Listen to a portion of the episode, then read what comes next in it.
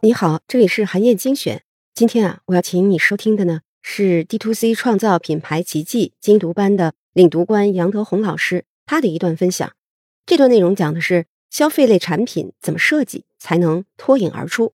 在我为你挑选的这段内容里呢，讲解了四个要素。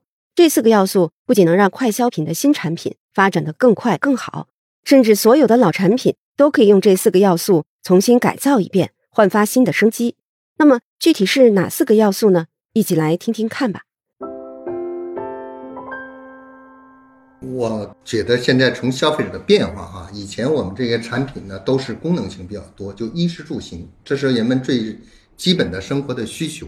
但现在我们看到呢，从衣食住行呢，我们变到了这个健、美、呃酷、精，变成这四个字。那个为什么叫做健美？这个酷精呢，哈，就是现在呢，健康呢是特别疫情之后大家排到第一位了哈。无论从小孩到老人，大家这个这个健康呢是第一需求哈。我们怎么能够健康？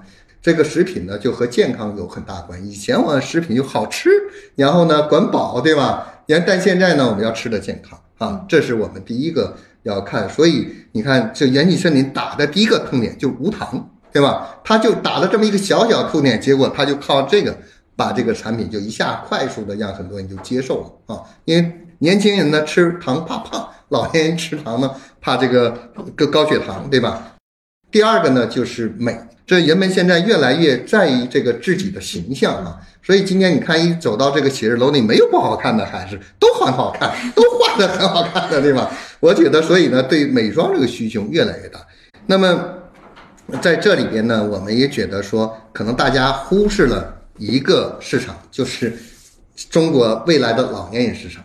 那么大家算了一下，就是中国老年人现在越来越多了，已经前两天这个报告出来，就是占六十岁以上可能占了百分之十几、十八十几啊，这个老年人多。那么大家说，这个六六一、六二、六三，这是当时出生的高潮。再过两年，这些人一退休的话，老年人的这个比例还会增加。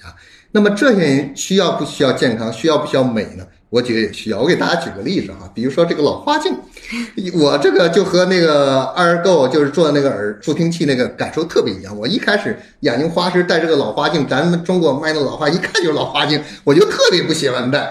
到哪块儿就戴上镜子，人就问我，就是你你这是眼睛花了对吧？就你变老了。但是后来我就发现，这个日本啊有很多这个，我去了一个眼镜店，眼镜卖的很贵，但是呢非常的时尚。我戴上之后，显很多人不知道我戴的到底是什么镜子啊。所以我觉得这个呢，就是说对于老年人这个健康和美妆的市场，我觉得也是一个很大的一个市场啊。然后还有就酷，现在我们做什么东西啊很酷啊，比如说像我们这个盲盒，现在啊已经成了盲盒经济了。那个这个盲盒这个东西呢，它没有个商品的功能，你也事先根本不知道里头是什么东西，但是它就是一个惊喜哈，就这个方式很好，它是一个这样一个一一个就是卖惊喜这么一个感觉。最后一个呢，就是非要求精致，不管怎么样，我要求非常的精致，就像我们这个苹果这个手机一样，我打开盒子一看，就是非常精致的一个东西，这是我们今天现在人的要求。如果说按照这个方式来做。这个时代，你每个商品重做一遍，对吧？你都可以形成一个 DTC 的一个品牌出来，然后呢去做一个创业的一个项目。好，以上啊就是我为你分享的内容。